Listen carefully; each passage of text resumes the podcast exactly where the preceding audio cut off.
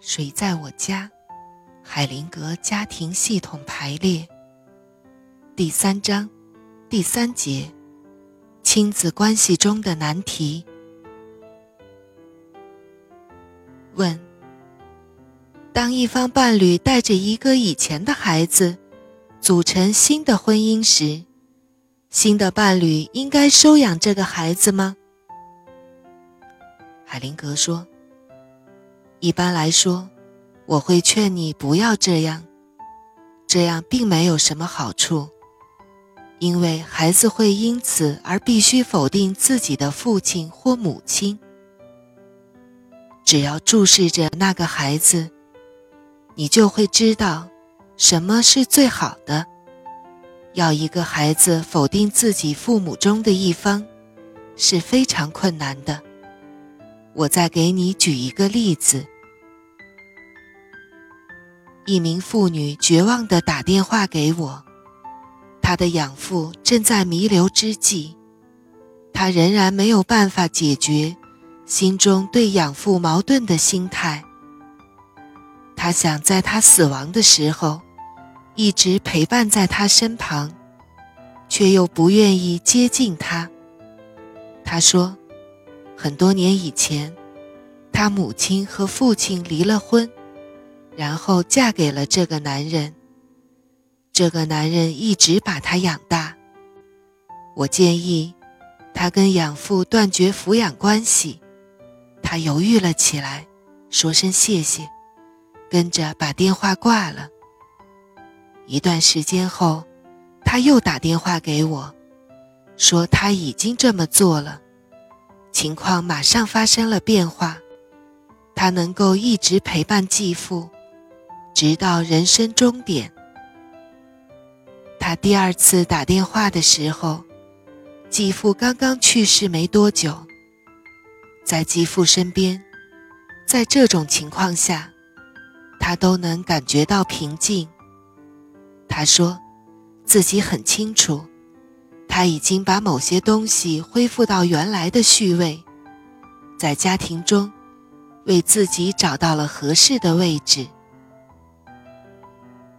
问：我知道有两个孩子，他们的父母和祖辈，在一次交通事故中全部遇难。他的舅舅和阿姨，都只是想照顾其中的一个孩子。如果孩子们和亲戚在一起，虽然很重要，那岂不是意味着要他们两个分离？如果两个人在一起，就必须到寄养家庭中吗？海灵格说：“不了解孩子和舅舅、阿姨的情况，很难妄下定论。我们不知道为什么阿姨和舅舅。”每人只准备照顾一个孩子，但是，这提示我，他们并不是为了孩子的美满幸福。也许他们只是觉得有责任，否则，他们就必然会做一些事情，一起照顾两个小孩儿。除非有一些明确的可变因素，否则我会认为。孩子们一起生活在寄养家庭中，才会感觉到很开心。我经常观察那些儿童时期生活在寄养家庭中的人们，或者是被收养的孩子，他们都有一些愿望，要照顾那些被寄养的孩子，要收养其他的孩子。这些出生于寄养家庭的父母。会把那些孩子照顾得很好，因为他们是把自己收到的东西传给下一代人，这是一种很棒的动力。托马斯说：“我们那个镇上有一对夫妇，他们没有孩子，他们多次乘飞机到发展中国家，最终花了一大笔钱领养了一个孩子。”他们把孩子带回家后不久，那个男人就精神崩溃，在医院里住了三个月。我想，肯定发生了一些可怕的事情。海灵格说：“天晓得，看着孩子并这样想，无论如何，他们一定会活下去的。”托马斯说：“我还有一个问题，我的一个朋友。”海灵格打断他说：“不不不，我刚才说什么？”托马斯说：“无论如何，这孩子一定会活下去。”海灵格说：“没错，但是那以前我说，看着孩子，你是在看谁？”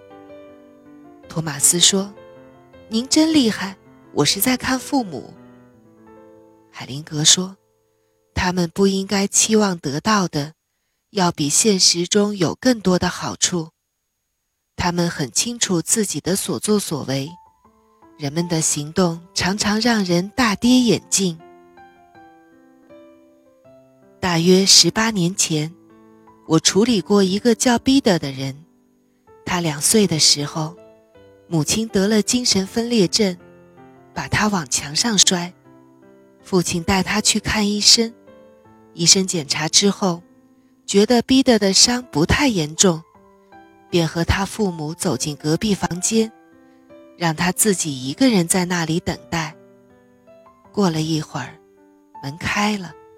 医生来看望他，彼得说：“直到现在，他还记得那医生的眼神，他好像在告诉自己，一定能好起来的。这就成了他生活中让自己变得坚强的动力。你看，那个医生就做得非常好，他在看着这个孩子，问。”我的侄子现在跟着他的继父，现在用的名字也是继父起的。他现在的家庭和我哥哥，以及我们的家庭完全没有联系。我能为这个男孩做点什么事情吗？海灵格说：“很难。